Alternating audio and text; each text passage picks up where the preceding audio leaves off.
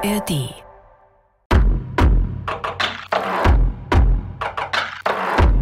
Ich war schwanger und in der Kletterhalle und da wurde ich vorwiegend von Männern ständig darauf angesprochen, wieso ich noch klettere, trotz Bauch.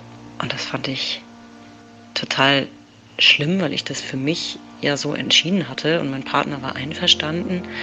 Ich habe vernünftig gesichert und jetzt fange ich an, mich zu rechtfertigen, was ich auch schon wieder schlimm finde, warum ich das damals gemacht habe. Ich habe mich immer gut gefühlt damit und es hat einfach dazu geführt, dass ich mich angefangen habe, unwohl zu fühlen, in der Kletterhalle mit Bauch zu sein. Und ich fand einfach, das war ein Bereich, in den sich niemand hätte einmischen sollen und trotzdem hat mich das total verletzt und habe dann tatsächlich dann irgendwann aufgehört.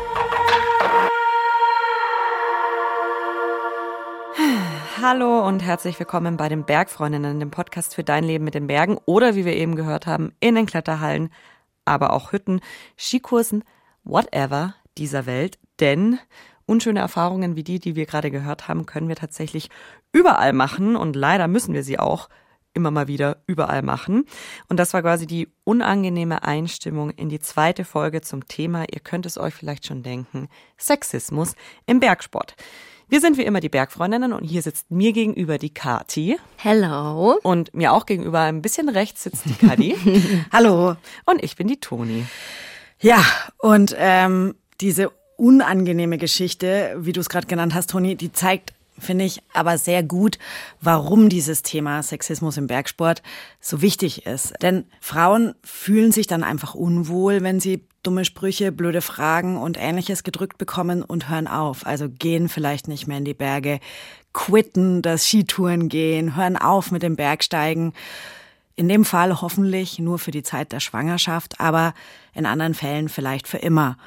Und vielleicht erinnert ihr euch, ähm, ihr da draußen, ihr zwei hier ganz bestimmt an Gitta Axmann von der Ja, Sporthochschule sehr. Köln. Sehr schön brav.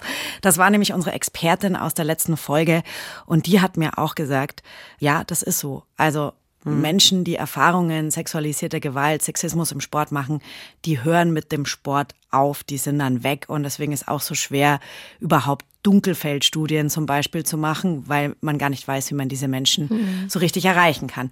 Und wir haben von Gitta Axmann letzte Woche auch gelernt in der letzten Folge, dass auch Männer betroffen sind von sexualisierter Gewalt, aber eben noch zu einem viel geringeren Anteil als wir Frauen. Also liebe Bergfreunde, ich hoffe, ihr verzeiht, wenn wir heute ganz besonders aus unserer weiblichen Perspektive reden. Apropos, letzte Folge. Diese Folge heißt Nora ist kein Einzelfall, wie sexistisch sind die Berge und die findet ihr alle hier im Podcast-Feed. Und bevor wir aber tiefer in das Thema eintauchen wollen und euch verraten werden, was euch heute in dieser Folge explizit erwarten wird, wollen wir euch erstmal Danke sagen.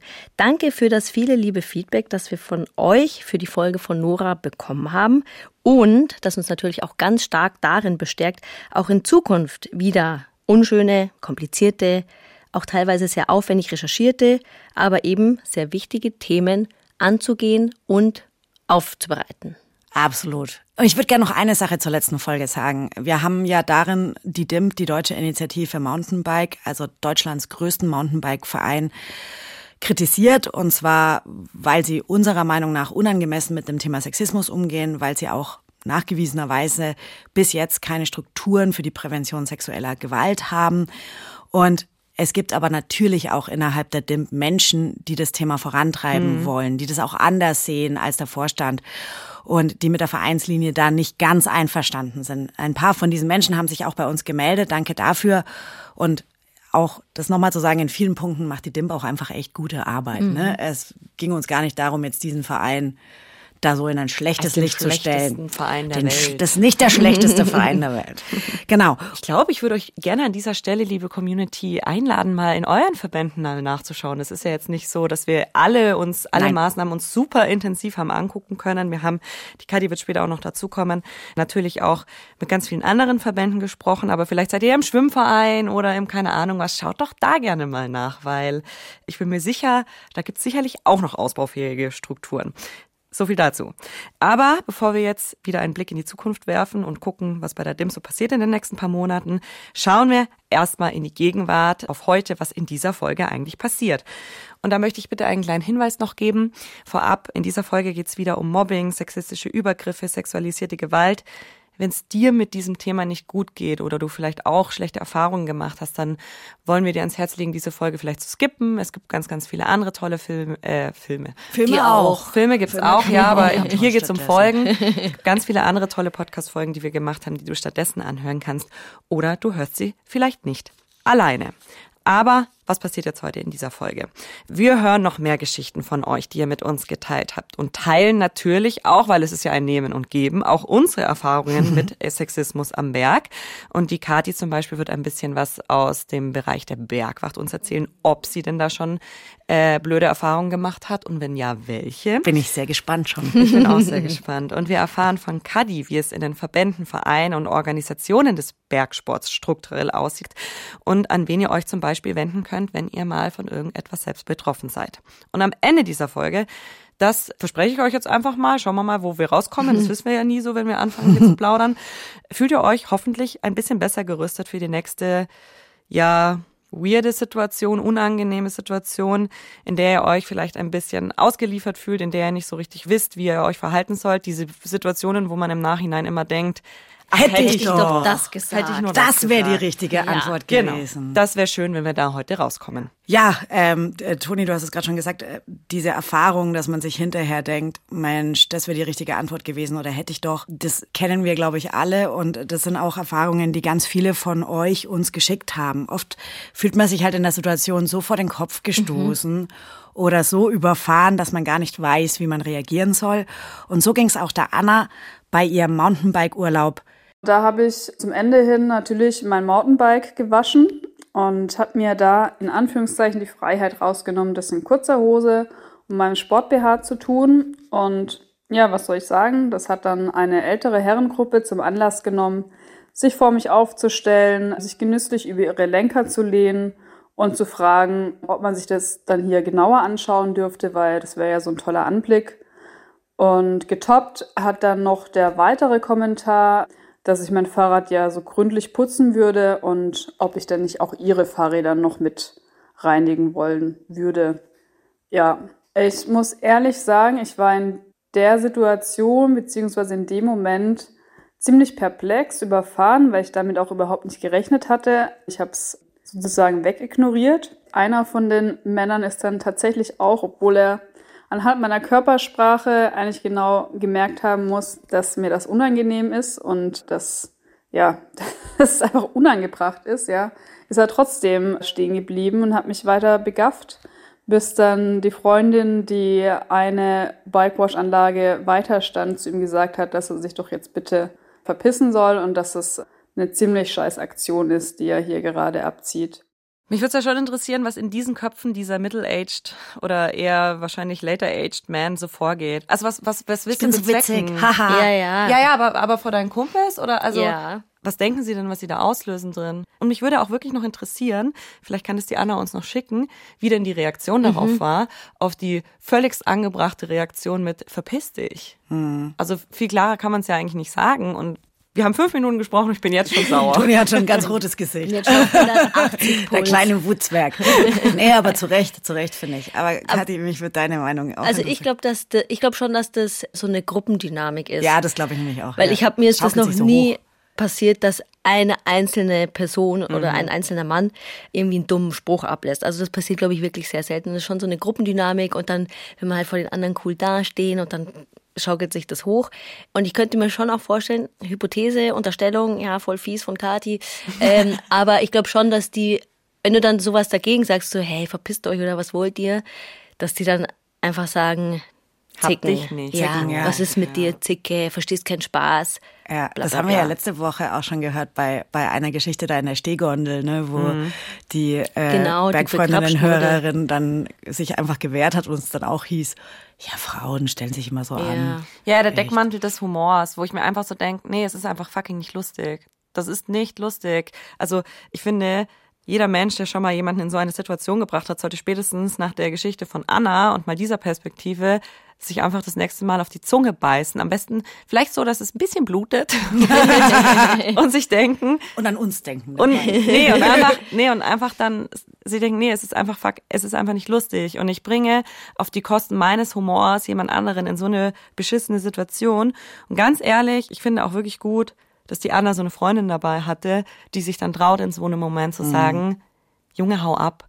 Also was ich schon echt heftig fände, ist, wenn die Anna wirklich alleine gewesen wäre und ob dann trotzdem so eine Klar. Männergruppe auf eine einzelne Person Natürlich, losgeht, das finde ich heftig. Schon. Also wir sind schon wieder im Bereich der Unterstellung. Ja, ja ist, ist, genau. Lass uns weitermachen, weil was Toni gerade gesagt hat, dass es gut ist, wenn jemand dabei ist, das sehe ich auch so.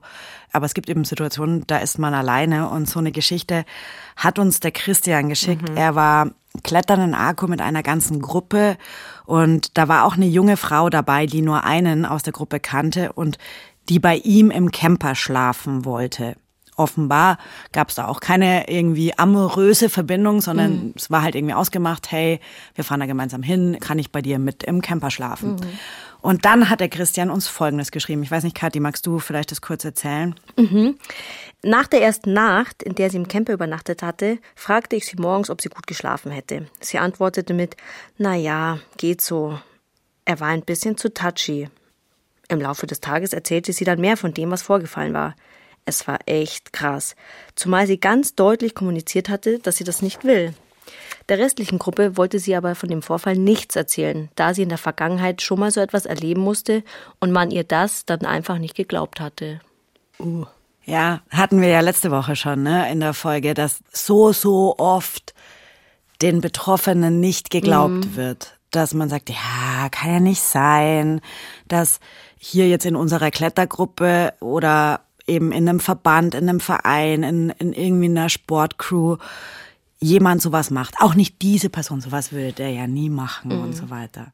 Ich finde es eine voll schwere Situation, in der der Christian da ja, war. Ich glaube, er hat ja auch dann am Ende noch geschrieben, er, er fühlt sich immer noch schlecht, weil mhm. er einfach nichts gemacht hat und gleichzeitig, wenn es der oder die Betroffene nicht möchte, mhm. ist es halt auch dann einfach schwierig, sich darüber hinwegzusetzen und sich zum Beispiel in diese Gruppe dann reinzusetzen und zu sagen, hey Leute, gestern hat's was gegeben, mhm. was ich echt nicht cool finde und worüber ich hier sprechen möchte und mhm. ich weiß es nicht, wahrscheinlich war es das Beste, was er machen konnte, einfach in dem Moment für sie da zu sein und ein offenes Gehör zu haben und so weiter und so fort. Und gleichzeitig kann ich total sein Gefühl verstehen, dass es ihn immer noch belastet und er da immer noch dran denkt ja. und sich immer noch fragt, hätte er was anders machen müssen, ja. weil er was eben einfach super tricky ist. Und das ist ja genau das Problem immer in solchen Situationen, dass gesellschaftlich so ein Druck auf Betroffenen teilweise ist, dass ja. sie Angst haben, was zu sagen und es dann in so einen Teufelskreislauf irgendwie so ein bisschen reinkommt ja. gefühlt. Ja. Das Problem ist halt auch, und das hat, ähm, dazu hat uns Anne eine Sprachnachricht geschickt, die besucht gerade innerhalb der DLRG, das ist die Deutsche Lebensrettungsgesellschaft, also die Rettungsschwimmer. Mhm. Ähm, ja, genau. Ich war auch so, ich wusste genau, was die DLRG ist und dann habe ich überlegt, wie ergeben diese Buchstaben Rettungsschwimmer? Gar nicht. Es heißt nämlich Deutsche Lebensrettungsgesellschaft. Da besucht sie gerade eine Seminarreihe zum Thema Prävention sexualisierter Gewalt und zwar, mhm. weil sie eben in ihrer Funktion in diesem Verein auch einen Fall beobachtet hat, wo sie sich nicht sicher war, wie sie damit umgehen soll. Und sie findet eben diese Seminarreihe auch total spannend und zwar gerade, weil sie da sehr viel über Täterprofile, also diese Menschen, denen man das immer so mhm. gar nicht zutraut, mhm. erfährt. Wenn ich mir dann halt wirklich den Täter angucke, denke ich mir immer, hätte ich nie gedacht von so einer Person. Und es ist halt, wenn man sich so klassische Täterprofile einfach anguckt, ist es halt häufig Schwiegermuttis Liebling. Der sagt natürlich, ich bringe das Kind nach Hause, und ist everybody's Darling und versucht halt immer auf gut Freund zu machen und, und, und, um halt einfach an die Leute ranzukommen. Und es ist einfach krass, wie berechnend manche Menschen in dem Fall sind. Ja, kann ich mir gut vorstellen, dass Leute da sehr gut Two-Face sein können, um in Verbänden, Vereinen ihre Bedürfnisse zu befriedigen. Crazy Formulierung. Ja, ich finde, es geht ja auch nicht nur um den super krassen sexualisierte Gewaltübergriff, ja. sondern jeder nette Mensch kann einfach auch einen scheiß sexistischen Kommentar von Genau. sich geben. Also das ist halt auch so der Punkt. Und ich finde gerade auch in Gruppen, auch in Freundschaftsgruppen, ich habe auch erlebt in meinem Freundeskreis, Ja. dass sich da manchmal jemand sexistisch äußert. Und gerade da finde ich dann halt, ist es halt auch wichtig, dass du dann auch mal schnell sagst, yo, ich finde dich nett und alles schön und gut und wir können auch weiter Freunde sein, aber das, was du gerade gesagt hast, Geht ist einfach nicht. sexistische Kackscheiße. Bitte lass es und denk mal drüber nach. Und wir können gerne jetzt auch drüber diskutieren, aber dieses nette Menschen machen nie was Falsches oder sagen nie was Falsches. Also das ist, glaube ich, eine Illusion, von der wir uns alle verabschieden müssen, weil ich glaube, ich mache auch nicht immer alles richtig, unabhängig. Ich habe, glaube ich, auch schon tausend sexistische Sprüche gedroppt. Also Ja. ganz ehrlich, vor allem eben in so einem Gruppending auch, was Mhm. du vorhin schon gesagt hast. Also ich habe bestimmt schon ultra schwache Sprüche vor mir gegeben. Ja, und dann ist man ja, best also ist es dann unangenehm, wenn einer nebenan dir sagt, Ja. ey, äh, jetzt? sorry, aber das war gerade echt nicht cool. aber man merkt sich's und nimmt- man Ja. nimmt es fürs Ja. nächste Mal mit Ja. und sagt es dann vielleicht nicht nochmal. Ja. Aber es trauen sich ja schon die wenigsten, da was zu sagen, finde ich. Ich merke das schon so ein bisschen an der Reaktion, dass die meisten sich so denken, so, okay, wie hat er das jetzt gemeint?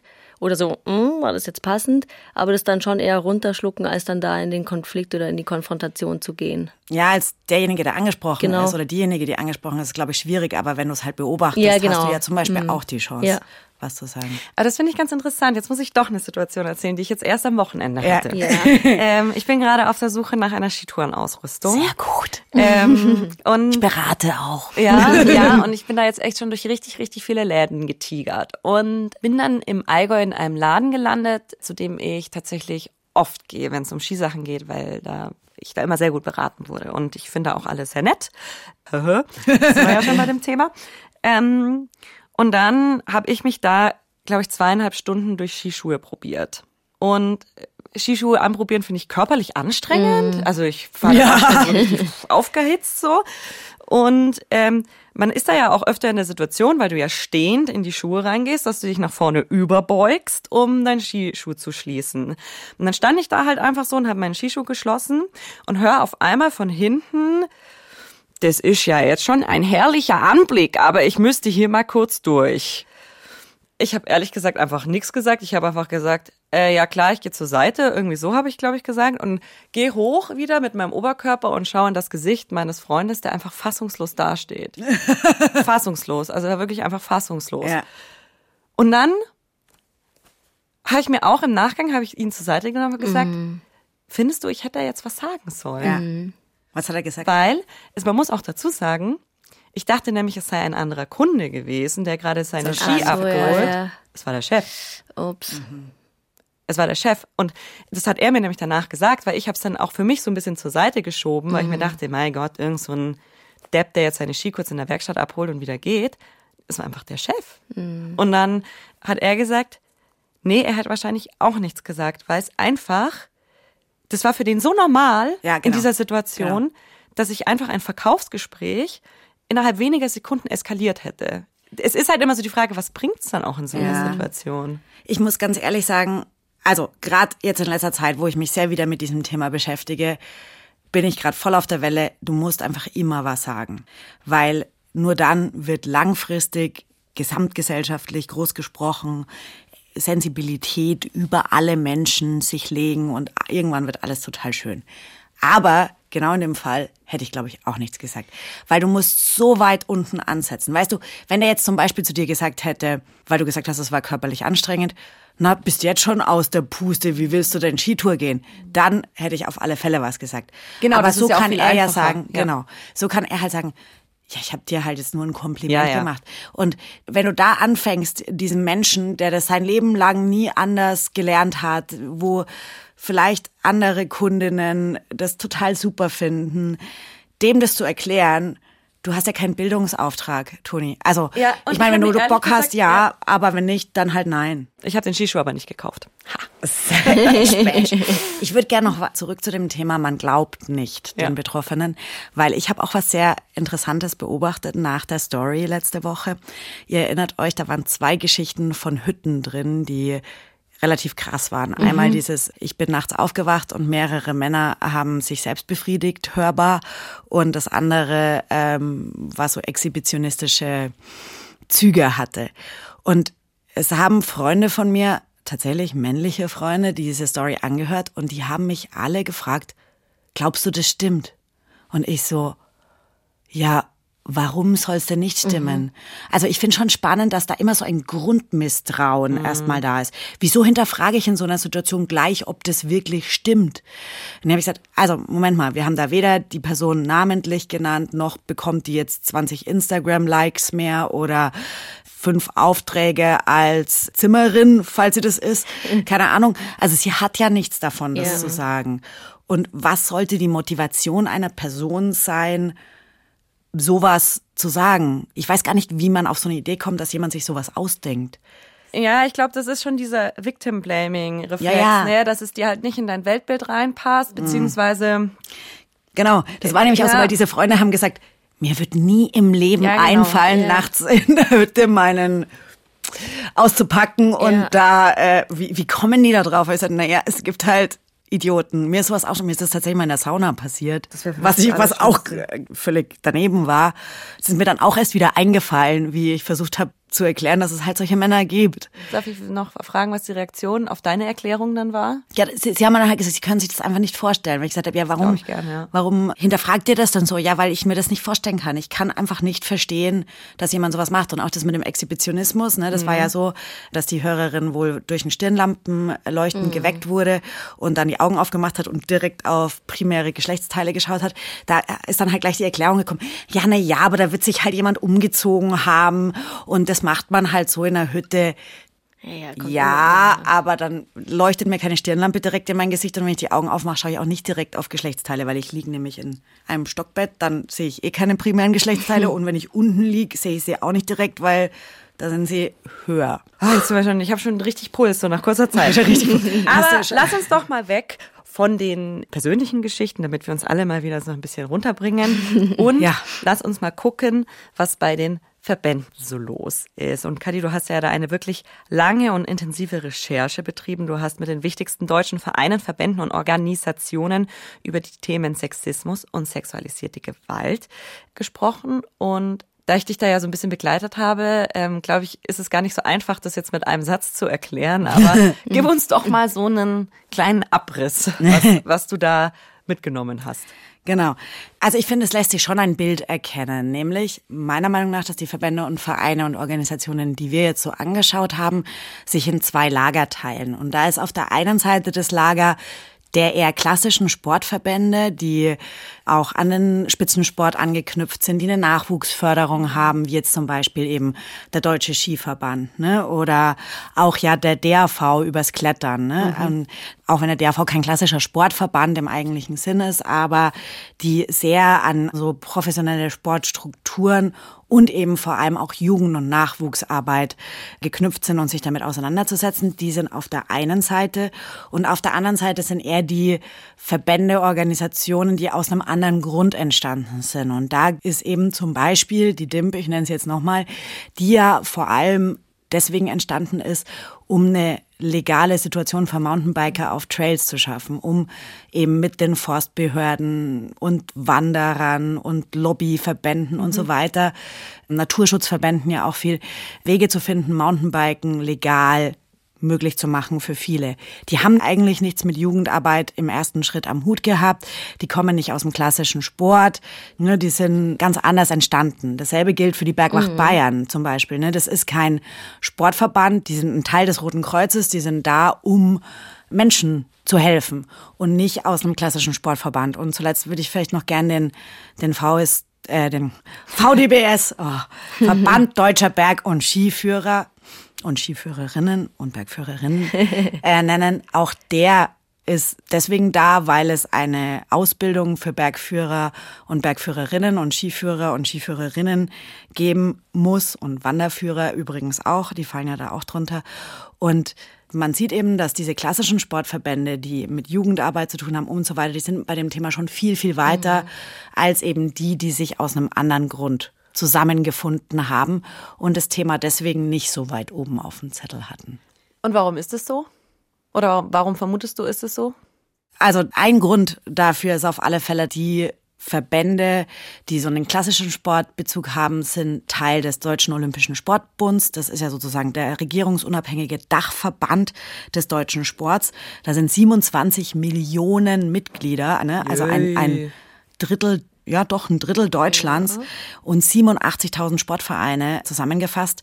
Und der DOSB, der schreibt seinen Mitgliedsverbänden die Einhaltung gewisser Standards beim Thema sexualisierte Gewalt vor. Ah, und ja. der schreibt es nicht nur mhm. vor, sondern das ist auch an Geld und Förderungen geknüpft. Mhm. Und äh, Mitgliedsorganisationen aus dem Berg- und Outdoor-Sportbereich sind eben zum Beispiel der Bund Deutscher Radfahrer, die mhm. hatten wir ja auch angefragt, der Deutsche Skiverband, der Deutsche Snowboardverband und eben der DAV zum Beispiel. Mhm. Also die haben alle auch quasi diese an Förderungen und Gelder geknüpften genau, Maßnahmen, die sie genau die sie einhalten müssen. Genau. Das ist halt ein guter Anreiz. Kohle immer guter Anreiz. Kohle für Einhaltung von Standards. Erzähl doch mal, Kadi, was sind denn so diese, du hast jetzt von Standards gesprochen. Mhm.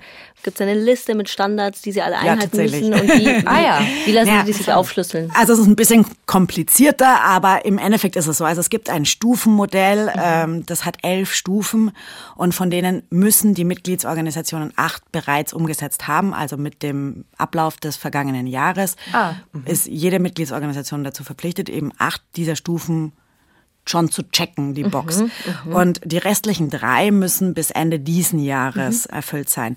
Und in welcher Reihenfolge du das machst und auch wie du die einzelnen Stufen konkret für dich ausgestaltest, ist natürlich so ein bisschen deine Sache. Mhm. Diese Stufen sind halt zum Beispiel, dass es Ansprechpersonen geben muss für ja. das Thema, dass das Verbandspersonal zum Thema Prävention sexualisierter Gewalt geschult wird, mhm. dass es Risikoanalysen gibt, also wie prädestiniert ist mein Sportbereich ja. für sexualisierte mhm. Gewalt das sind zum Beispiel diese Stufen.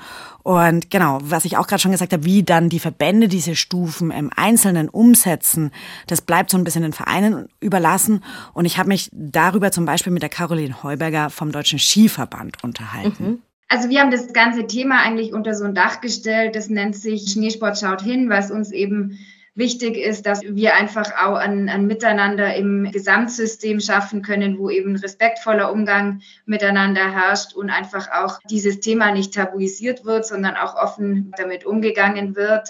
Zum Beispiel haben wir ein Planspiel entwickelt, wo es eben darum geht, dass ja sowohl unsere Sportlerinnen und Sportler als auch die Trainerinnen und Trainer und Funktionäre, dass man einfach mal einen Umgang mit dem Thema bekommt und vielleicht auch einen Eindruck bekommt, was sind denn das eigentlich für Themen und vor allem, wie gehe ich damit um, wenn, wenn ich sowas beobachte, wenn ich sowas selber erfahre, was kann ich tun, was gibt es für Möglichkeiten, um da einfach ein bisschen die Handlungskompetenz auch zu stärken. Ich habe mir das Spiel schicken lassen. Wow, ja. spielen. Toni, es liegt, es liegt auf deinem Tischchen. Aha. Ja, erzähl mal, wie schaut das aus? Was ist das? Es ist ein, es sieht eigentlich aus wie so eine Brotzeitbox. Ja, stimmt, kann man, auch. So ich dachte auch, da sind Plätzchen drin für uns. Sorry, keine Plätzchen. Gehofft, ja. Und dann ist eine Anleitung drinnen und zwei Säckchen. In den Säckchen waren wahrscheinlich die bunten Spielsteine. Und dann gibt es jede Menge Karten. Das sind immer Situationen, also Fallbeispiele letztendlich. Soll ich mal eins vorlesen? Ja, lest doch mal ein Fallbeispiel vor.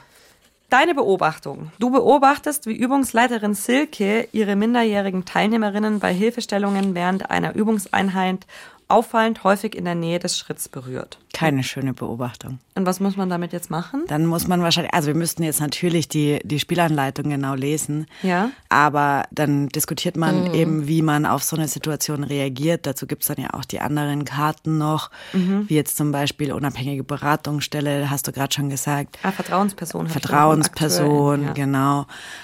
Und es sind, glaube ich, ganz unterschiedliche Situationen, die mal krasser, mal weniger krass mhm. sind, um so ein bisschen ein Gefühl, was ja mhm. Caroline auch gesagt hat, ein Gefühl dafür zu entwickeln, was gibt's denn für überhaupt für Szenarien und wie, wie kann ich damit umgehen? Wie kann ich mir helfen lassen? Wen kann ich noch zu, zu Rate ziehen? Ja und so weiter. Dieses Spiel ist tatsächlich auch Teil der Aus- und Fortbildungen DSV und das ist natürlich nicht alles. Also es gibt auch ein ganz spezielles E-Learning-Modul mhm. zum Thema PSG, also Prävention sexualisierter Gewalt, das wirklich jeder durchlaufen haben muss.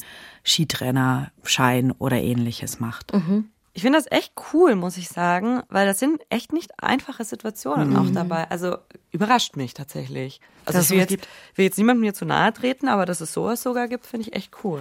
Ja, da sieht man schon, ne? Also diese Professionalisierung des Sports hilft in der Situation schon auch. Ja. Also und klar, sobald da irgendwie Kinder und Minderjährige in Vereinen, Verbänden sind, ist es halt auch einfach vorgeschrieben. Ja. Also.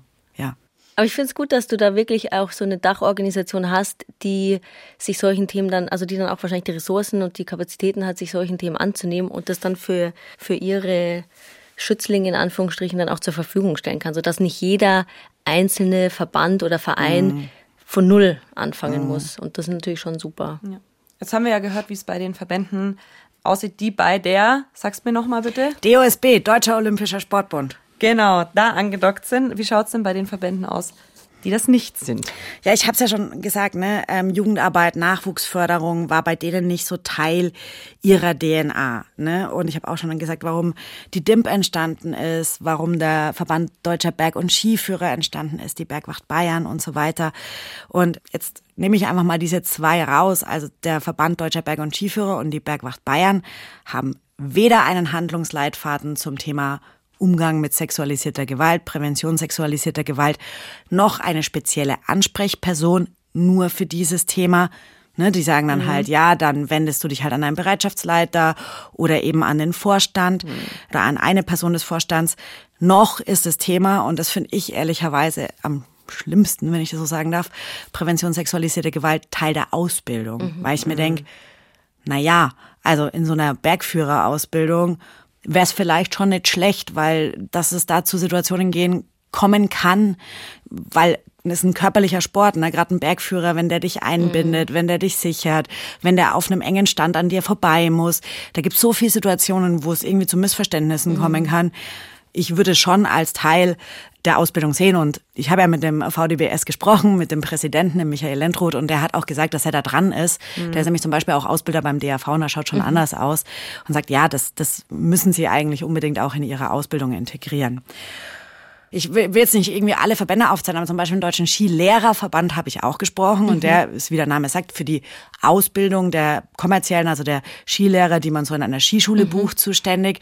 Aber die haben tatsächlich jetzt auch seit letztem Jahr aber halt erst einen offiziellen Handlungsleitfaden, haben Ansprechpersonen und es ist auch Teil mhm. der Ausbildung. Mhm. Also es passiert überall ein bisschen was, das ist so das große, gute Fazit, was ich darunter ein bisschen ziehen kann. Die einen sind halt weiter, die anderen sind noch nicht ganz so weit und manche sind in der Mitte. So würde ich das fassen. Jetzt würde mich aber ja doch interessieren, das haben wir ja vorhin schon groß angekündigt. Wie ist es denn eigentlich in der Bergwacht Bayern? Und Gott sei Dank haben wir ja hier eine Insiderin sitzen, die uns jetzt aus dem Nähkästchen erzählen kann. Übrigens mit Freigabe von den Officials, ne, weil ich habe ja mit dem Roland Ampenberger mhm. gesprochen, dem geschäftsführenden Vorstand, und der hat ihm gesagt, ja, frag halt die Kati. Also Kati, wie schaut's aus? Wie sexistisch cool. ist die Bergwacht? Also ich kann ja natürlich nicht für die ganze Bergwacht Bayern sprechen, weil ich bin ja selber nur Mitglied bei der Bergwacht München. Deswegen kann ich hier nur meine Erfahrungen mit der Bergwacht München teilen. Ähm, und da ist es so, also ich bin ja da vor fünf Jahren fast bin ich zur Bergwacht München gekommen. Und was mir schon am Anfang aufgefallen ist, ist, dass die Gruppe sehr heterogen ist. Also da hast du ich kenne sie ja aus meinem Arbeitskontext, da gibt es immer noch mehr Männer als Frauen, weil ich auch im Versicherungs- oder Finanzdienstleistungsbereich unterwegs war. Da habe ich einfach viel mehr mit Männern gearbeitet, aber bei der Bergwacht München speziell ist es schon sehr ausgeglichen. Also da Echt? sind unglaublich viele Frauen auch mit dabei, auch ganz viele Frauen, mit denen ich die Ausbildung zusammen hatte.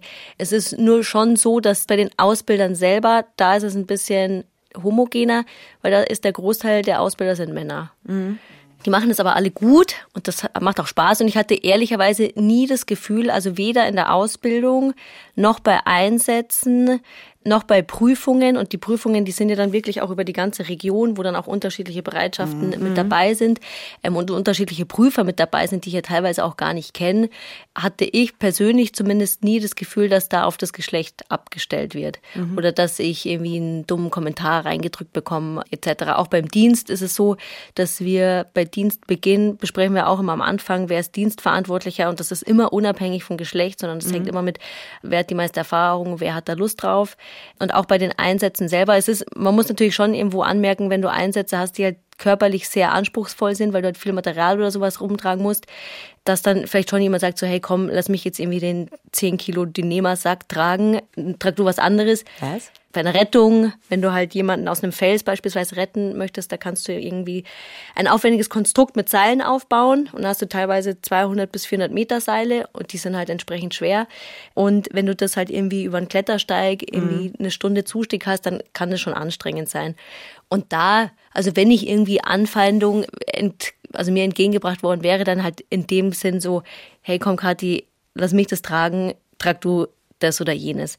Das empfinde ich jetzt aber nicht irgendwie als persönlichen Angriff, sondern ich denke mir, ja cool, trag, Danke. du- trag du das dir. doch. Danke, genau.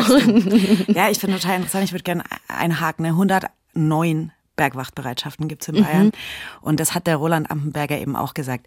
Die sind halt maximal unterschiedlich. Jetzt Ja. hast du schon gesagt, in, in der Bergwacht München. München gibt's total viel Frauen.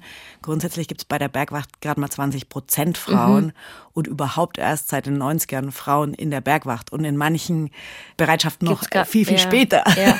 Oder auch teilweise gar keine. Noch. Echt, gibt's, gibt's Bereitschaften, die gar keine Frau haben? Also ich weiß nicht, ob sich's mittlerweile geändert hat, aber je weiter du dich vom Speck urbanen Ja, Raum genau. entfernst. umso größer sind die Schwierigkeiten, da auch Frauen zu finden. Aber die haben dann teilweise schon auch Schwierigkeiten, irgendjemanden zu finden. Weil Mhm. dann viele Leute, die ziehen dann in die Stadt, die wollen dann dort arbeiten und die können dann nicht mehr irgendwie auf dem Land finden, die keine Arbeit. Dann haben die schon auch Schwierigkeiten, generell junge Nachwuchs Leute zu finden, ja. zu finden. Und wenn die dann relativ anspruchsvoll sind, weil du vielleicht auch anspruchsvolles Gelände hast, wo du auch sehr viel Technik beherrschen musst, dann schreckst du vielleicht auch Frauen ab oder bist vielleicht auch gar nicht erst so offen für Frauen, weil du denkst, "Hm, das können die vielleicht nicht. Was ich da aber auch interessant fand, ist, dass der Roland Ampenberger schon auch gesagt hat, wir schauen schon auch, dass wir die Frau ins Zentrum stellen, ne? gerade so medial. Wenn es Mhm. eine Anfrage gibt, dann nimmt man gerne die Frau und noch am besten irgendwie. Repräsentation. Genau, die, Ja. die Hundeführerin. Das Ja. macht sich auch immer gut. Da sagt, ist natürlich irgendwie auch nicht fair, ne? Ja. weil es halt umgekehrt ist, aber die versuchen schon auch sehr sozusagen die Bergwacht weiblich darzustellen, um auf Frauen einladend zu wirken. So nenne ich es mal. Aber du siehst halt schon bei der Bergwacht auch, also das ist zumindest meine Beobachtung, dass du da so klassische Rollen hast, in Anführungsstrichen, so wie du es halt in anderen Bereichen auch hast. Also dass du dann vielleicht mehr Frauen hast, die dann vielleicht teilnehmen bei so Kriseninterventionsthemen, dass du dann mehr Männer hast, die dann irgendwie beim LKLD, also den ganzen, wo, ich da, wo es dann um Drohneneinsätze und so geht, dass die dann da mehr unterwegs sind. Also da gibt schon so ein bisschen so eine klassische Geschlechterrollenteilung. Hatten wir es nicht auch erst darüber, dass äh, Frauen sich halt tendenziell auch für psychologische Themen Ja, mehr genau, interessieren? Deswegen, ja. es liegt ja auch, also manche Dinge liegen halt auch in der Natur der Sache. Ja. Ne? Es geht ja dann eher darum, Dinge so barrierefrei zu gestalten, dass wenn jemand nicht in der Natur der Ja. Sache gerne unterwegs ist, äh, die Möglichkeit hat, den Sack nach oben zu tragen, sage ich Ja. mal. Also das klingt ja jetzt alles total Haiti-Tai. Ich glaube, in München ist es auch Haiti-Tai, ehrlicherweise. Aber hättest du einen Wunsch? Also hast du irgendwas, wo du sagst, okay, wenn ich jetzt mir die Bergwacht so malen könnte, wie ich wollte, gerade in dem Themenbereich Gleichstellung, Gendergerechtigkeit, Umgang mit Sexismus, hätte ich den und jenen Wunsch. Ähm, ich glaube, was, wo Frauen vielleicht schon häufiger Opfer werden könnten, ist, aber ich wüsste jetzt nicht, ob das jetzt bergwachtspezifisch ist. Ich glaube, das ist generell im Bergsport so, dass sie teilweise schon unterschätzt werden. Und das sieht man schon auch, wenn du, also wir haben bei uns in der Bereitschaft unglaublich starke weibliche Kletterinnen. Und bei uns ist das halt irgendwo präsent oder da, da, wissen das alle so, boah, krass, die klettert richtig gut und die und die werden dann auch alle ernst genommen und das ist gut.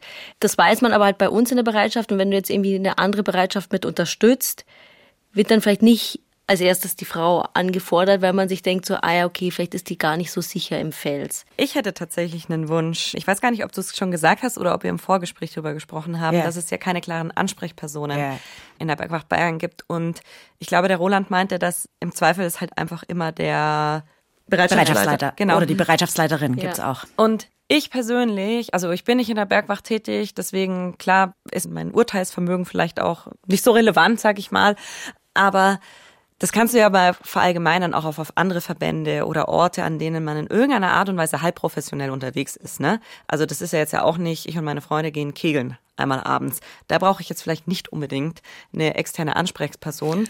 Ähm, aber alles, was so offiziell ist, finde ich das schon schwierig, wenn es da nicht eine externe Person gibt, die nie mit dir mit am Tisch sitzt, wenn du zusammen noch ein Bierchen trinkst, die nie mit dir am Fels steht, die überhaupt gar nicht vielleicht Gruppendynamiken kennt, die einfach völlig unabhängig ist und zu der ich gehen kann und sagen kann, ohne dass es vielleicht dann auch gleich dem Bergwachtspätzl erzählt ja. wird oder und so weiter oder so fort, wo ich einfach wirklich zu 100 Prozent anonymisiert hingehen kann und sagen kann, Leute, mir ist da echt was passiert auf dem Bergwachtfest XY.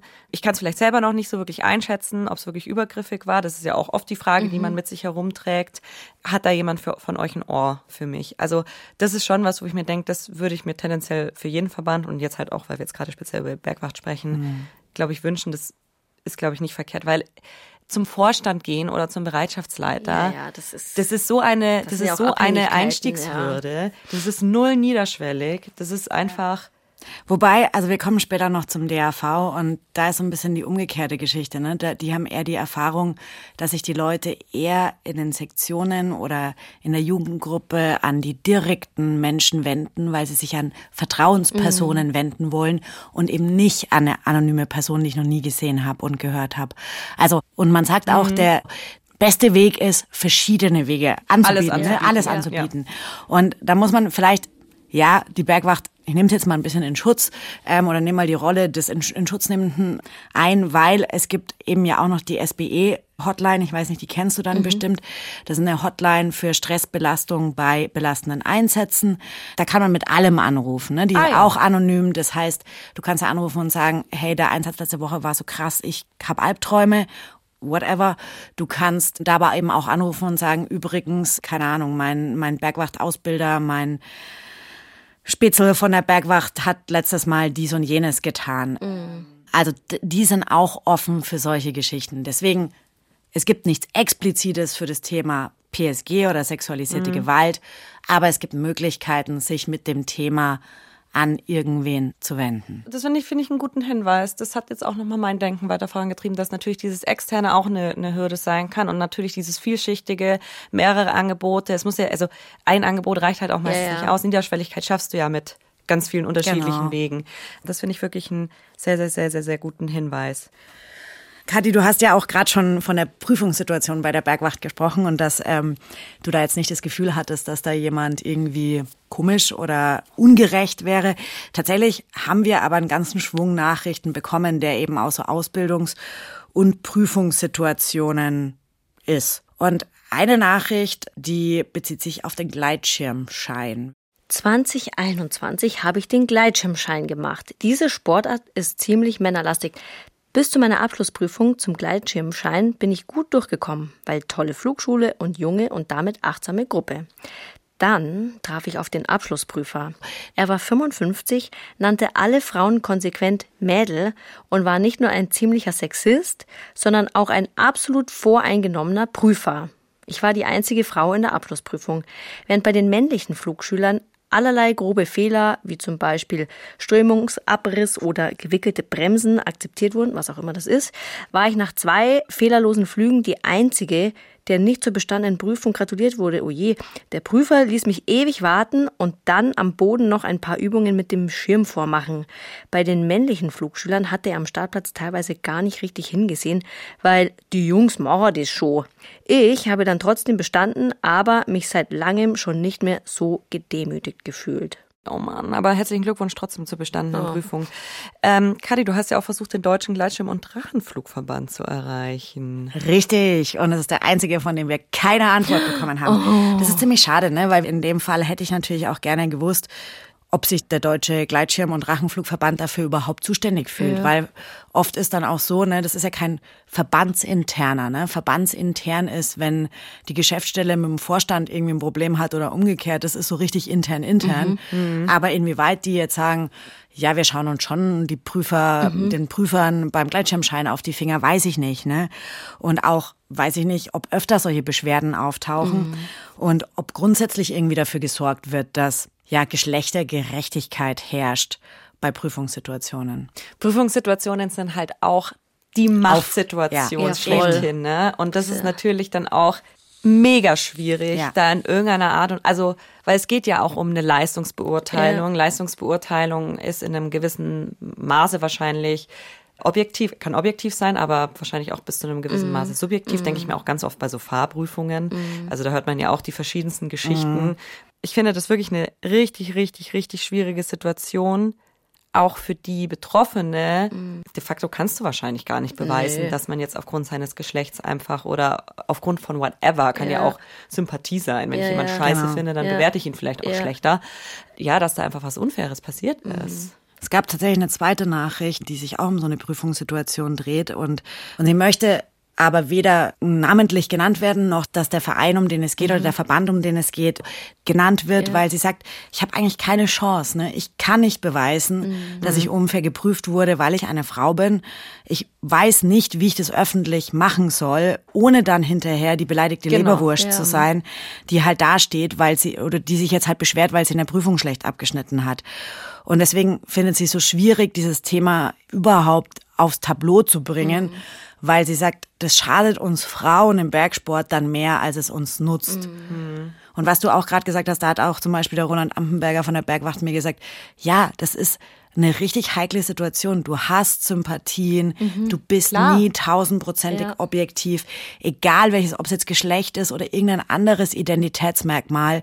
Es ist super schwierig, das überhaupt gar nicht äh, zur Geltung kommen zu lassen. Und ja, deswegen ist ehrlicherweise das ein ziemlich großes Thema, weshalb die Verbände da selber, ja genau, mhm. selber eben schauen, dass sie das so standardisiert ja. wie möglich machen, ja. weil sie sich selber schützen, weil ja. alle mir auch gesagt haben, hey, wir kriegen einfach tausende Beschwerden und es werden tendenziell auch immer mehr ne, mhm. von Leuten, die Prüfungen nicht geschafft haben, weil sie sich ungerecht behandelt gefühlt haben. Mhm. Warum auch immer. Mhm. Und natürlich kann man jetzt versuchen, es so fair wie möglich zu gestalten. Und da hat eben zum Beispiel der DSLV eine Maßnahme, ist nur eine von vielen. Was ist nochmal der DSLV? Der Deutsche Skilehrerverband. Ah, Entschuldigung. Ich komme gar nicht mehr der mit Ja, das kann ich verstehen. Ich kann es mittlerweile im Schlaf aufsagen. Ja. Und die haben eine sehr, sehr simple Maßnahme, wie sie sicherstellen oder versuchen zumindest dazu beizutragen, dass es fairer wird, hat mir der Ausbildungskoordinator Martin Brandelhuber erzählt. Wir versuchen auch immer, dass wir in der Ausbildung gleichgeschlechtlich die Konstellation der Ausbilder halt haben. Wenn halt einmal ein Bedürfnis ist einer Teilnehmerin, dass sie auch mit einer Frau sprechen kann. Ja, das Problem ist dann aber halt tatsächlich, dass viele Verbände halt gerade in ihren Ausbildungs- und Lehrteams kaum Frauen haben. Ja, da beißt sich die Katze in den Schwanz. Da beißt sich die Katze in den Schwanz. Ne? Also mhm. zum Beispiel im Verband Deutscher Berg- und Skiführer gibt es bis jetzt keine einzige Frau im Ausbildungsteam, mhm. außer, die kennen wir sehr gut, äh, die war bei uns auch schon zu Gast, Gudrun Weikert, an der Spitze als Leiterin der Ausbildungskommission. Aber im nächsten Jahr wird es zwei Frauen Uhu. im Ausbilderteam geben, hat mir der Präsident Michael Landrut gesagt. Aber klar, ich meine, wie hoch ist die Frauenquote bei den deutschen Bergführern und Bergführerinnen? Ich glaube, es sind es gibt doch nur so, ja, im Prozent weiß ich nicht, aber ich glaube, es gibt doch nur 10, 11 Bergführerinnen. Drei Prozent sind ah, Frauen. Klar, dann wird es schwierig, ja, da jemanden ja, ins, ins, Team zu holen. Ich finde, das ist jetzt so ein richtig guter Punkt, um nochmal so einen Schritt zurück zu machen. Ne? Wir, sind, mhm. wir haben uns ja jetzt auch gut wieder ein bisschen entemotionalisiert. Ähm, naja. Aber das, nee, aber das zeigt doch einfach, wie vielschichtig und groß das Thema ja. ist und wie strukturell man das auch mhm. angehen muss. Und dass es halt eben nicht nur die eine Ansprechperson ist, sondern um da wirklich Geschlechtergerechtigkeit herzustellen, um ein das bestmöglichste Umfeld, um eben jegliche sexistischen Vorfälle zu vermeiden, zu schaffen, dass man da einfach was viel gesamtheitlicher auch angehen muss. Also eben, du hast eben diese Ebene, die gesellschaftliche, die strukturelle etc. pp. Und das ist für mich jetzt schon echt auch wieder mal so ein Moment, wo ich mir denke, ja klar, es ist halt auch nicht so einfach. Du kannst auch nicht innerhalb von drei Monaten schnipsen und ähm, es wird nie wieder solche Vorfälle geben. Ist eh die Frage, ob man es überhaupt jemals schaffen wird in einer absoluten Utopie, dass nie wieder sexistische Vorfälle oder sexualisierte Gewalt geben wird. Ich bezweifle es. Aber da merkt man es einfach mal wieder. Ja, was du halt schon brauchst, ich meine, das sehe ich jetzt bei der Bergwacht München schon auch, dass du oder bei der Bergwacht generell, dass wenn du, wenn halt die Basis und du hast ja gesagt, Kadi, dass bei der Bergwacht äh, sind nur 20 Prozent Frauen, das ist jetzt vielleicht in der Stadt immerhin ein bisschen anders. Genau, immerhin mehr als drei will ich auch nochmal hervorheben. Aber wenn du die Basis schon auch nicht hast oder wenn die halt schon gering ist, dann kannst du ja da auch keine Leute rekrutieren, die dann irgendwie in die Ausbildungen oder in die Prüfungen gehen. Das heißt, wenn du da schon gar nicht richtige oder in die Leitungsebene oder in die Leitungs- oder Führungsebene, genau. Also wenn du da schon nicht irgendwie anfängst, den gesamten Verband für Frauen attraktiver zu machen, brauchst brauchst du dich halt nicht wundern, warum dann in bestimmten Bereichen einfach überhaupt keine Frauen mehr da sind. Also das ist auf alle Fälle so und da sind schon alle dahinter, egal ob es jetzt der Deutsche Skilehrerverband ist oder eben der Verband Deutscher Berg- und Skiführer, dass sie versuchen, es für Frauen attraktiver zu machen, dass sie das Bild des, dieses Louis Trenker Bild des Bergführers ablösen wollen, dass sie schauen, dass sie mehr Frauen ansprechen. Und das ist auch auf alle Fälle sinnvoll. Also die Gitta Axmann, unsere Expertin von der Sporthochschule Köln, die hat mir noch ein paar Studienzitate geschickt, weil sie nämlich gesagt hat, dass männlich durchsetzte Machtstrukturen begünstigen nun mal sexualisierte Gewalt mhm. und dass zum Beispiel auch Vereine, die einen sehr hohen Anteil weiblicher Vereins- und auch Vorstandsmitglieder haben, in vielen Bereichen weniger Probleme aufweisen als andere Vereine, mhm. als zum Beispiel bei der Mitgliederbindung oder bei den Finanzen. Aha. Das heißt, es ist einfach immer sinnvoll, möglichst Frauen im Team zu haben. Und sie hat mir auch gesagt, es gibt Studien, wie viel Prozent mhm. einer ja marginalisierten Gruppe oder so ich im Team haben yeah. muss, damit deren Meinungen auch gehört werden, damit die auch quasi wirken können. Und es sind 30 Prozent. Mhm. Also ich bräuchte bei der Bergwacht Bayern 30 Prozent Frauen, damit da wirklich ein Veränderungsprozess einsetzt. Für die kritische Masse also 30 Prozent. Also nehmt euch Kati als Inspiration und macht alle, bewerbt euch alle bei der Bergwacht Bayern. Wir haben jetzt schon so viel über Verbände geredet, ich weiß, aber einer liegt mir noch wirklich am Herzen, weil es mich da wirklich brennend interessiert, wie, wie, wie es in dem aussieht. Ich glaube, es ist auch, glaube ich, der Verein, in dem wahrscheinlich die meisten von unseren mhm. Zuhörerinnen und Zuhörern in irgendeiner Art und Weise vielleicht selbst Mitglied sind, nämlich dem DAV. Der DAV. Der DAV. Der Deutsche Alpenverein. Wie ist es da? Habe ich nicht gefragt. Keine Zeit mehr gehabt. Habe mir gedacht, äh, habe schon so viel. Nee. Also, ich habe es ja vorhin schon kurz erwähnt, als es um den Deutschen Olympischen Sportbund ging. Da ist der DAV eine Mitgliedsorganisation und der DAV ist dementsprechend vorbildlich. Oder, um genau zu sein, eigentlich die Jugend des Deutschen Alpenvereins. Ne? Es gibt ja die Jugendorganisation mhm. und es gibt den Hauptverband. Das ist übrigens beim Deutschen Olympischen Sportbund auch so. Da gibt's auch eine deutsche Sportjugend und die hatten das Thema sexualisierte Gewalt auch schon viel früher. Mhm. So ist es beim DRV auch. Aber die Jugend des Deutschen Alpenvereins ist super weit vorne, nicht nur wegen dem DOSB, sondern auch im Vergleich zu anderen Jugendverbänden. Die haben das Thema schon seit 2009 auf dem Zettel und gelten da auch oft so als Vorbild oder Ideengeber. Was haben die denn so für Was super konkrete Ideen? Ich will jetzt einfach ganz Genaue Details. Wissen. Genau. Also, ich kann nicht alles erzählen, aber ich erzähle so ein bisschen beispielhaft. Die haben ein Team für Prävention sexualisierter Gewalt, ein vierköpfiges Team, das sich zusammensetzt aus Menschen, die im JDAV, in der JDAV sind und im DAV. Die haben einen Interventionsleitfaden fürs Vorgehen bei Vorfällen. Dann ist die Prävention sexualisierter Gewalt Teil der Ausbildung im JDAV. Dann machen sie sehr, sehr, sehr, sehr, sehr viel Öffentlichkeitsarbeit, weil das ist ja der Punkt, ne? Wenn ich zwar jemand habe, aber niemand weiß es, dann schwierig. Ja, ja, ja. Sie haben ein eigenes Logo, nämlich ein Edelweiß mit einem Schutzschild ah. für das Thema Prävention sexualisierter Gewalt. Sie haben Awareness-Teams, sie machen Filme mit dem Tobi Krell, kennt ihr vielleicht als Checker Tobi? Ah, ja, krass. Ja, wir lieben Checker Tobi. Ist, ist wirklich ein sehr guter, 15 Minuten ist er ungefähr lang, sehr guter Film, der auch sich super dazu eignet, es Kindern zu erklären. Mhm. Packen wir euch in die Show Notes. Ja, also ich habe mit der Annika Quanz geredet, die ist Bundesjugendleiterin und Vizepräsidentin des DAV und zuständig für PSG, Prävention sexualisierter Gewalt. Und sie sagt halt, wir schauen uns im DAV oder wir versuchen uns zumindest wirklich jede Kleinigkeit anzuschauen, denn unsere Idee ist nicht, das irgendwie hinterher zu bearbeiten, sondern unsere Idee ist Prävention.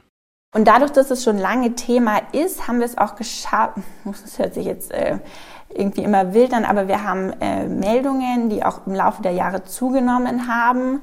Manche sind dann so, oh Gott, oh Gott, ist ja ganz furchtbar, aber wir sagen, nee, diese Fälle sind schon immer da gewesen. Sie wurden eben nicht an uns herangetragen, eben aufgrund dieser Sorge von, dass es eine Täter-Opfer-Umkehr gibt und auf mich hört ja niemand und ah, es ist nicht vielleicht übertrieben sogar, wenn ich da jetzt irgendwas zu sag. Also wir können da berichten, dass es eine höhere Sensibilität im Verband gibt, aber auch in der Gesellschaft meines Erachtens nach zu beobachten ist. Wenn ich darüber rede, wenn mhm. ich sage, ich habe da was, dann melden sich die Leute. Ja. Und damit ist ja. der DAV nicht alleine. Auch ja. der Deutsche Skiverband, die haben ja auch gesagt, klar, wir haben die Themen, bei uns melden sich die Leute, aber das war genau unser Ziel. Und äh, auch Gitta Axmann sagt, das ist nicht so, dass wenn ihr da drauf schaut, dann ihr plötzlich die Fälle habt. Die ja, Fälle ja, sind die immer da. Ja. Jetzt schaut ihr halt hin. Mhm. Also DAV und JDAV, Vorzeigemodell. Jein, würde ich mal sagen. Provokante ja. Nachfrage. Ich versuche jetzt äh, hier auch ein bisschen zusammenzufassen, weil das natürlich vielleicht für euch daheim im Detail nicht so super spannend ist. Aber ihr wisst selber, der DAV setzt sich zusammen aus Sektionen. Ich habe mir irgendwo aufgeschrieben, wie viel sind 355 Sektionen. Yay. Und dann sind wir wieder beim Bergwacht-Thema. Ne? Bergwacht Bayern ist das Dach und es gibt 109, habe ich gesagt, gell? Bereitschaften. Das heißt, die Sektionen sind super unterschiedlich. Ja. Ne?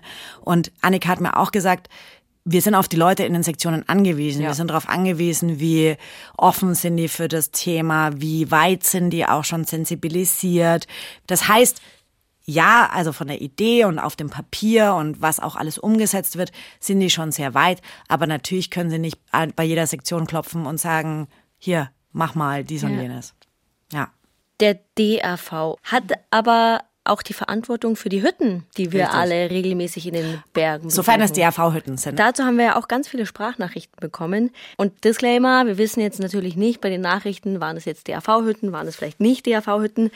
Aber die Geschichten, die wir da von euch bekommen haben, die zeigen ja schon auch so symptomatisch, was da auf Hütten so abgeht. Abge abgeht, wirklich. Ja, da hat uns zum Beispiel Sonja eine Nachricht zugeschickt.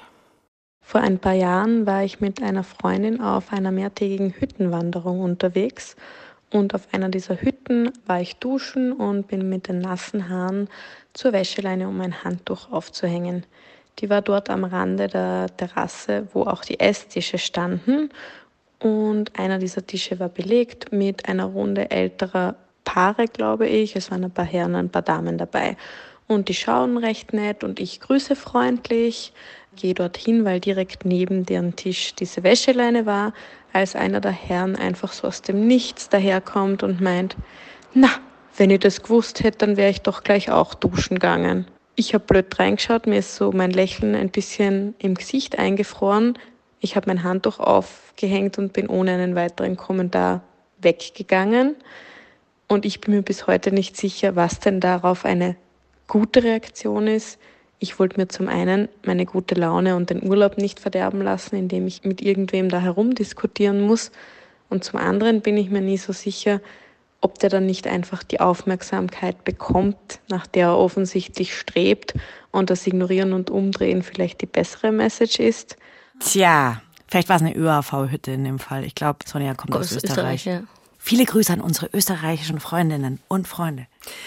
Ich finde, was Sonja da erzählt, da hast du jetzt wieder schon so mehrere Punkte, die man mhm. irgendwie so, die, die sich in mir regen auch sofort. Zum einen regt sich in ihrer Erzählung sofort, also wenn ich das so höre, sofort Verständnis, weil ich mir denke, klar, wenn du den jetzt übelst anmaulst und sagst, was glaubst du eigentlich, wer du bist? Ne, ne, ne?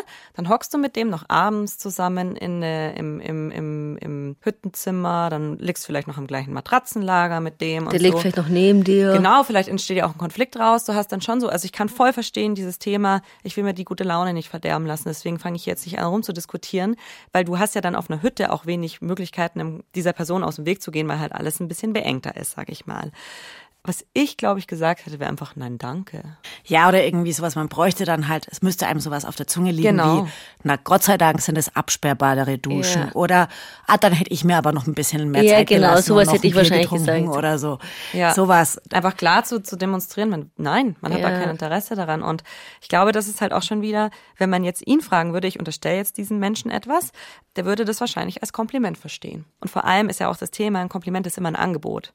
Also ich muss dein Kompliment nicht annehmen. Und wenn du mir ungefragt ein Kompliment machst, dann musst du auch damit klarkommen, wenn ich dir sag, kein Kompliment für mich, bitte geh, mhm. so quasi. Und ich glaube, wenn wir das aber auch so anfangen zu verstehen, dass ja. ein Kompliment ein Angebot ist, das wir nicht annehmen und auch gar nicht erst verstehen müssen, ich glaube, dann fällt es einem vielleicht auch ein bisschen leichter zu sagen, nee, finde ich nicht nett. Mhm. Danke, aber finde ich wirklich nicht, nein, lass es danke weg, finde ich nicht nett.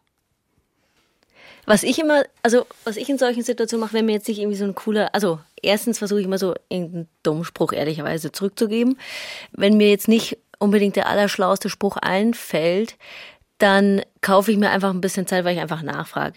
Also ich stelle mich dann einfach Wie dumm. Meinst du Wie meinst du das ja. jetzt? das verstehe ich jetzt Gar nicht so doof. Also einfach ja. auf voll dumm stellen, ja. weil ich dann vielleicht einfach ein bisschen Zeit habe. So Business Coaching gelernt. ja, das ist Kati, stell dich dumm. nee, aber das finde ich smart, ja. weil einen dummen Spruch zu erklären, das, das ist gar nicht ja. so einfach. Oder vielleicht verstehe ich es ja wirklich nicht. Vielleicht meinte er es, vielleicht lege ich ihm das negativ aus. Ich weiß ja nicht, wer, ich kenne die Person Mann. nicht. Ich bin immer wohlwollend, die wohlwollende Kati. Und dann kann man ja mal nachfragen, hä, wie meinst du das jetzt? Okay, also da ging es jetzt um einen Hüttengast. Leider sind uns von euch nicht nur Geschichten über Hüttengäste geschickt worden, sondern auch über Hüttenpersonal. Mhm. Und das finde ich irgendwie so ein bisschen die nächste Stufe. Stufe und ja. ich möchte jetzt auch mal was vorlesen, weil ich habe okay. noch keine Sprachnachricht ja. vorgelesen. Da habe ich viel über Vereine geredet. Zum Beispiel hat uns die Inga eine WhatsApp geschickt. Sie hat geschrieben, sie hat im Sommer mit zwei Freundinnen eine Hüttentour gemacht und auf einer Hütte waren sie im Matratzenlager und es war zum Glück nicht so voll, wie wir zunächst erwartet haben. Deswegen habe ich beim Hüttenteam gefragt, ob wir im Lager an den Rand rutschen können, damit zwei Matratzen zwischen der nächsten Gruppe und uns frei wären.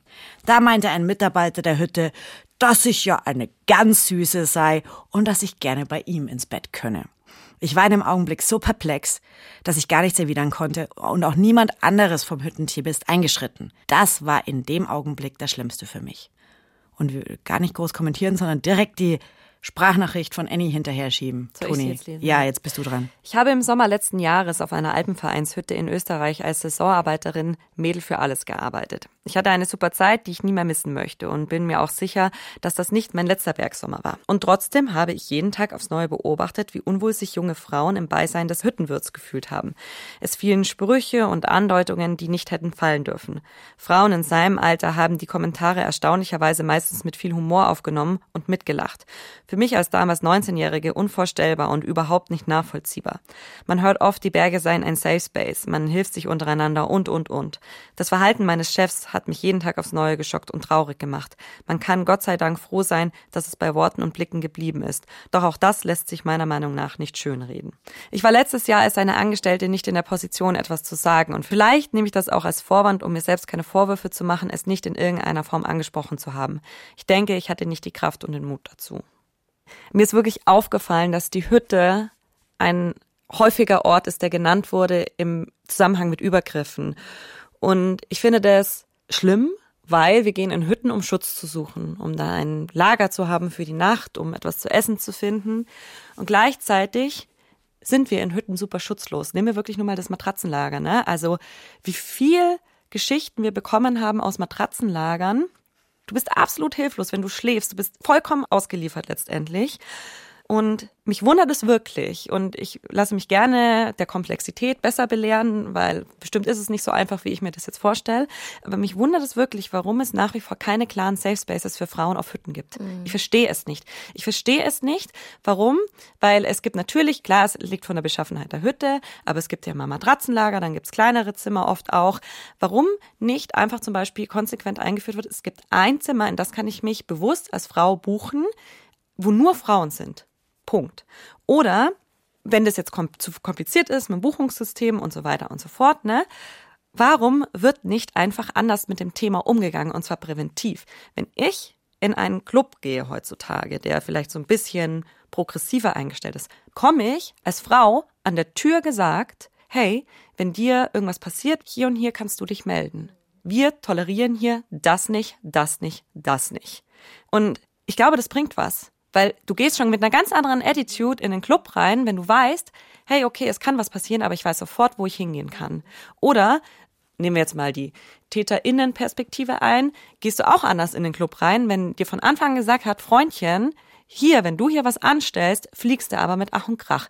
Und das ist doch, warum kannst du nicht, du meldest dich ja auch an, wenn du, äh, wenn du an der Hütte bist, warum hängt da nicht ein Schild? Also vielleicht hängt irgendwo ein Schild, ich will das jetzt auch nicht generell sagen, wo hier ist kein Platz für. Mhm. Und sei es nur, dass du sagst, hey, das Team schläft in einem Zimmer da hinten. Falls irgendwas nachts passiert, klopf einfach mhm. und wir bringen dich in ein anderes Zimmer, wir schmeißen den raus oder keine Ahnung was.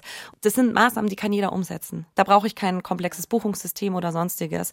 Plakat aufhängen, einen Satz sagen, kann jeder und da habe ich wirklich kein Verständnis. Und es wundert mich. Ich lasse kurz Annika Quanz zu Wort kommen ja. äh, vom JDAV. Die hat so ein bisschen eine Erklärung dafür, warum es vielleicht nicht ganz so einfach ist.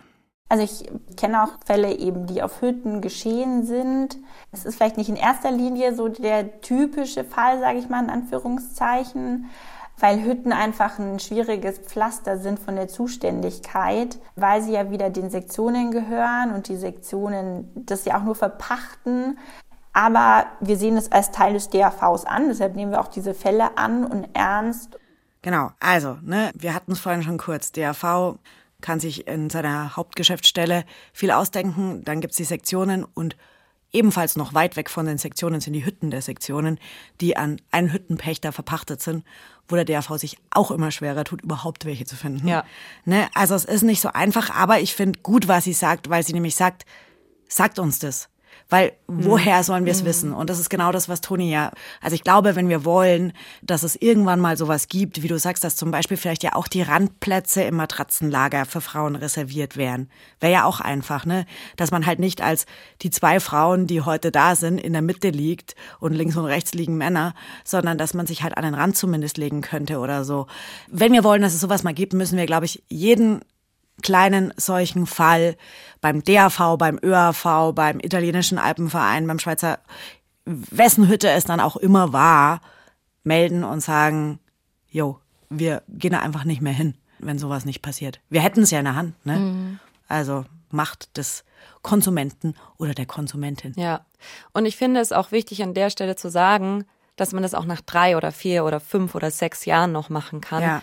Weil ich kann durchaus verstehen, dass wenn da wirklich also, wenn ich mir nur vorstelle, dass ich aufwache und höre, dass jemand masturbiert in einem Raum, kann ich mir schon vorstellen, dass das so überfordert mit dieser Situation ist, dass nicht die erste Idee von mir ist, da eine E-Mail an DAV mhm. zu schreiben oder wenn es ja wirklich auch zu körperlichen Übergriffen mhm. kommt, dass man da auch erstmal ein bisschen Zeit vergehen lassen muss und erstmal mit sich selbst klarkommen muss, wie geht's mir damit, bevor man es ans große ja. Ganze denken kann. Aber da eben auch die Ermutigung, macht es gerne auch ein paar Jahre später, weil passiert ist es, egal wann. Ja. Mhm. Vielleicht einen, wenn wir jetzt eh schon so Richtung Fazit schippern. Eine sind wir schon angekommen. Da sind wir schon angekommen. Tut, tut, Hafen, Fazit. Ich fahre langsamer, ich komme erst jetzt im Hafen an. Also was ich gelernt habe oder was ich mitgenommen habe, ist schon, dass häufig solche Situationen aus Gruppendynamiken raus entstehen ja. und dass man dann schon auch entweder, also dass man sich dem erstens mal bewusst sein sollte, dass man bestimmt manchmal irgendwie, und da bin ich ja auch nicht vorgefreit, einen dummen Kommentar abzulassen, weil ich eben gerade irgendwie eine Gruppe hinter mir spüre und da halt irgendwie besonders toll oder glänzen möchte. Aber dass man da nochmal sensibilisiert ist. Ich habe schon auch mitgenommen, dass es viele Initiativen und viele Stufenpläne und wie sie alle heißen, dass es da schon viel gibt, dass es aber trotzdem immer noch so viele Bereiche gibt und die, wo man noch viel mehr dran arbeiten muss und dass es halt so unglaublich wichtig ist, dass man einfach anfängt, über die Sachen zu sprechen. Und dass die Sachen schon immer da waren. Und jetzt werden sie angesprochen. Das bedeutet nicht, dass sie vorher nicht da waren, sondern es bedeutet jetzt einfach, okay, der Stein ist ins Rollen gekommen. Wir sprechen darüber. Und wenn wir darüber sprechen und die Transparenz haben, kann man ja dann also dann versteht man ja auch andere Blickwinkel. Naja, ich habe schon gelernt, dass es halt nicht so einfach ist. Und ich glaube, das ist schon auch ein Punkt, warum, wenn wir jetzt den Blick auf die Verbände uns angucken, warum sich da viele Verbände natürlich auch so, ich will jetzt nicht sagen drücken, weil das ist äh, wäre zu aktiv, aber ich glaube halt, das vielleicht ein bisschen vor sich herschieben, vielleicht auch gar nicht so wirklich wissen, wie sie es angehen sollen. Und was aber viel mehr eigentlich für mich der Punkt ist, dass halt einfach irgendwas, fangt mit irgendwas an und es ergibt sich dann ja auch schon das nächste und schaut nach links und rechts, wie, mach, wie machen es die anderen Verbände, um, um da einfach, ja, dieses Maßnahmenthema einfach anzugehen und da so eine Vielschichtigkeit zu schaffen, weil das war für mich jetzt heute auch ein großes Learning eben. Du schaffst Niederschwelligkeit, indem du einfach richtig, richtig viele unterschiedliche Angebote ähm, bietest. Und das finde ich sehr, sehr wichtig und gleichzeitig finde ich es super, super, super krass wichtig, dass wir miteinander anfangen zu reden, dass wir uns sowas im Freundeskreis erzählen, dass wir im Freundeskreis über Verhalten von anderen Menschen im Freundeskreis diskutieren und dass wir uns vielleicht ein bisschen von dieser Abwehrhaltung sofort verabschieden, weil, wow, das war sexistisch. Das ist natürlich was, das haut rein, ne? Das, niemand will sexistisch sein, ne? Aber dass wir da einfach vielleicht auch selber mutig werden, uns unserem eigenen Verhalten mehr zu stellen und uns auch fortzubilden und Betroffenen zuzuhören und nicht so ein kategorisches Ablehnen und Verneinen an den Tag legen, weil ich glaube, das tun wir selbst auch oft genug noch. Ja, ich finde halt auch so wichtig, dass wir sind am Berg gemeinsam. Wir sind voll oft mit anderen Menschen am Berg und wir beschäftigen uns am Berg mit allem Möglichen. Wir wissen, wie Erste Hilfe funktioniert hoffentlich, wenn nicht, wiederholen. Wir wissen, wie wir, eine Lawinenkunde, wir wissen, was das Wetter macht. Wir kennen uns super gut aus. Aber wie wir miteinander umgehen und wie man richtig mit dem Thema ja, mit, mit psychischer Gewalt, mit zwischenmenschlichen Situationen, wie man da richtig umgeht, das wissen wir nicht. Also, warum sich nicht weiterbilden? Warum da nicht mehr dazu lernen? Weil es ist ein Teamsport. Ne? Das stimmt zwar so nicht ganz, aber die Zeit am Berg ist am schönsten, wenn man sie gemeinsam verbringt. Und wieso da nicht näher hinschauen, wie, wie, wie es auch für alle schön sein kann? Es geht einfach jeden was an das Thema. Da kommen wir wieder an das, was wir ganz am Anfang von dieser Staffel gesagt haben. Und das war es tatsächlich für heute. Ich will gar nicht sagen schon, weil ich glaube, ähm, wenn ihr bis jetzt durchgehalten habt, vielen Dank fürs Zuhören. Es war es nämlich noch lange nicht mit diesem Thema. Es geht nämlich noch weiter äh, mit dem Thema Sexismus im Bergsport. Deswegen haben wir auch immer noch Platz für eure Geschichten. Wir haben jetzt schon einige gehört. Ich glaube, wir haben auch immer noch ein paar im Petto.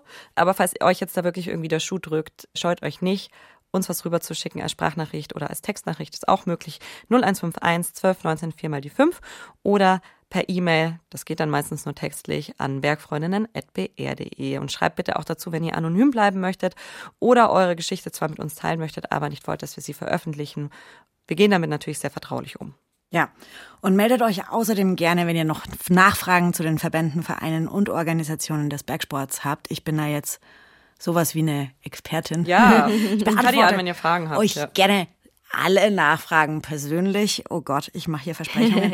und auch, wenn ihr Fragen zum Umgang mit dem Thema Sexismus habt, wie wir gemeinsam die Welt ein bisschen sexismusfreier kriegen. Darum soll es in den nächsten Folgen auf alle Fälle auch noch gehen. Und als kleinen Vorgriff und Tipp hinten raus möchte ich gerne nochmal die Annika Quanz von der JDAV zu Wort kommen lassen.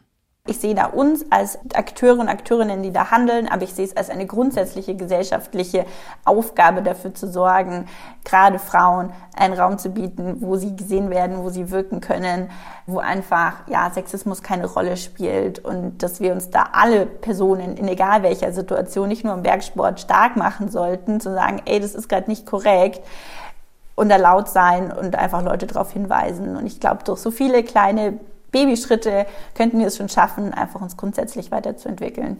Ein tolles Schlusswort von der Annika. Viele kleine Babyschritte sind notwendig. Und weil das so ist, weil es eben besonders hilft, wenn wir laut werden, wenn wir die Probleme klar benennen, wenn wir unsere Erfahrungen teilen. Deswegen möchten wir auch eure Nachrichten nicht unterschlagen, all die Nachrichten, die wir von euch bekommen haben, sondern wir packen euch diese ganz ans Ende dieser Folge, damit ihr die auch alle noch hören könnt. Die Bergfreundinnen sind ein Podcast des Bayerischen Rundfunks. Die Idee dazu entstand in Zusammenarbeit mit den Munich Mountain Girls. Autorin dieser Folge war Kati Kessler, Redaktion habe ich, Toni Schlosser gemacht. Die dritte Bergfreundin ist die Kati Schauer. Und für Ton und Technik, wir haben gelacht, weil ähm, da stand der falsche Nachname auf unserem Skript. Ich habe alle Katis durcheinander gemacht, sorry. Nein, die dritte Bergfreundin ist natürlich die Kati Schauer. Für Ton und Technik war heute Susi Harasim verantwortlich. Wir sagen danke für eure Zeit und euer Vertrauen und eure Geduld und äh, euren ganzen Input. Einfach nur danke für alles und ciao, bis nächste Woche. Schaltet wieder ein, auch wenn es vielleicht ein bisschen anstrengend heute war. Tschüss. Ciao. Also allgemein bin ich echt viel am Berg unterwegs, egal ob jetzt Skitouren oder Freeriden, Rennradeln, Mountainbiken, Klettern. Aber ich habe immer wieder Situationen, wo ich echt struggle und schon das Gefühl habe, dass ich nicht behandelt werde wie meine männlichen Teammitglieder.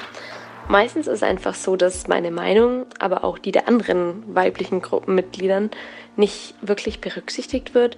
Wenn es zum Beispiel um die Tourenplanung geht, beim Skitouren gehen, dann kann mein Wissen und mein Input noch so wertvoll sein. Meistens hört keiner so richtig hin. Und das, obwohl ich eigentlich in jeglicher Hinsicht mithalten kann. Und ja, manchmal wird dann mein Input nochmal von irgendeinem anderen männlichen Gruppenmitglied aufgegriffen und auf einmal hat es Relevanz. Jetzt kommt eine Nachricht von der Eva.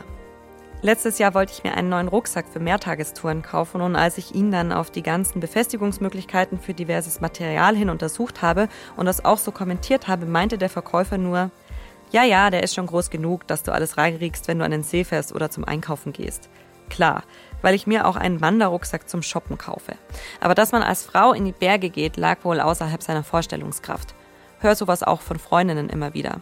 Jetzt brauche ich neue Bergschuhe und überlege, meinen Mann mitzunehmen. Der ist zwar viel weniger in den Bergen als ich, aber ich habe die Hoffnung, dass ich mich dann weniger dafür rechtfertigen muss, dass ich richtige Bergschuhe will und nicht nur leichte Trekkingschüchen. Und ich habe eine Mail von Christina, die ist viel wandern, Traillaufen, auf Hüttentouren und mit ihrem Campingbus unterwegs oder auf der Langlaufloipe. Was ich mir ständig anhören muss, sind Kommentare, ob ich denn als Frau auch alleine klarkomme. Ich gehe mal davon aus, dass die von der Person nicht bösartig gemeint sind, aber durch die Vielzahl solcher Kommentare nervt es ziemlich. Gerade ältere Männer hinterfragen ob ich denn allein überhaupt klarkomme, ob das denn gut geht, ob ich wirklich alleine mit dem Bus hergefahren bin, ob ich auch alleine nach Hause finde, ob ich keine Angst vor fremden Männern habe. Und ich wurde auch schon gefragt, ob ich mein Auto schon abbezahlt habe. Inzwischen weiß ich recht gut mit Humor auf sowas zu antworten. Generell habe ich mich aber auch schon gefragt, ob diese Person einen alleinreisenden Mann dies auch fragen würden. Und wir haben noch eine E-Mail von der Sophie. Ich war allein unterwegs und auf dem Weg hoch zum Geierstein. Gerade aus Lenkries raus kommt mir ein Mann entgegen, der mir statt eines Grußwortes direkt die Frage entgegenwirft: Jetzt geht's auf den Geierstein, oder? Ich bestätigte das relativ knapp, woraufhin ich die Information erhielt: Da geht's hier hoch und dann gleich links. Damit wurde mir direkt unterstellt, dass ich den Weg alleine womöglich nicht finden würde. Natürlich kann ich nicht belegen, dass er das einer männlichen Person nicht ebenso ungefragt entgegnet hätte. Der Erfahrung nach beziehe ich das aber durchaus auf mein Geschlecht und mein tendenziell noch junges Alter. Diese ungefragten Ratschläge sind zwar einfach nur nervig, aber zeigen nochmal sehr deutlich, wie zementiert diese stereotypen Rollenbilder in der Gesellschaft und aber vor allem bei eher älteren Männern doch sind. Und das ist dann die Grundlage, die den Boden bereitet für die viel krasseren Vorkommnisse.